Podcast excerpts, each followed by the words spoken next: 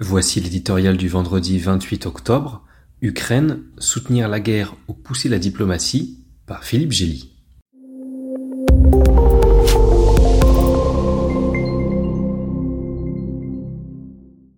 C'est la question que tout le monde a à l'esprit sans oser l'exprimer. Ce nom dit envahissant que les anglo-saxons appellent un éléphant dans la pièce.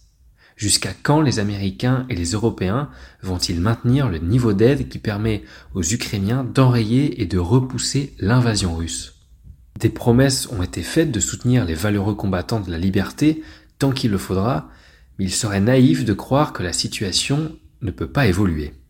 À l'engagement moral et à l'intérêt stratégique se superposent les aléas politiques et les contingences économiques, l'inflation, le risque de récession, les pénuries d'énergie et de chauffage, les alternances électorales, la lassitude et les égoïsmes jettent une ombre croissante sur le front uni des Occidentaux.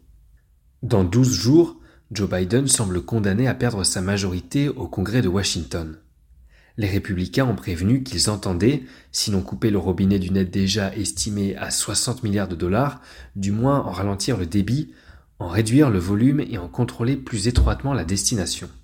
Le président les accuse de n'avoir aucun sens de la politique étrangère américaine, alors que la frange la plus à gauche de son propre parti le presse d'amorcer avec Vladimir Poutine une diplomatie active en vue d'un cessez-le-feu réaliste. Cette demande, retirée sous la bronca, fait écho à celle d'Emmanuel Macron priant le pape d'appeler les dirigeants américains et russes pour favoriser le processus de paix. Les militaires ukrainiens n'ont pas de temps à perdre si elles veulent marquer des points sur le terrain. La bataille de Kherson sera d'autant plus décisive qu'elle leur ouvrirait, en cas de victoire, le chemin de la Crimée annexée en 2014.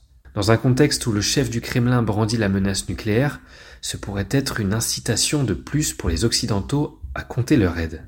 Or, Poutine ne demande qu'un peu de temps pour acheminer ses renforts sur le front, relancer son industrie d'armement et remplir ses arsenaux de missiles et de drones. La diplomatie ne doit pas perdre de vue que sa vocation est d'arrêter la guerre non d'en inverser le cours.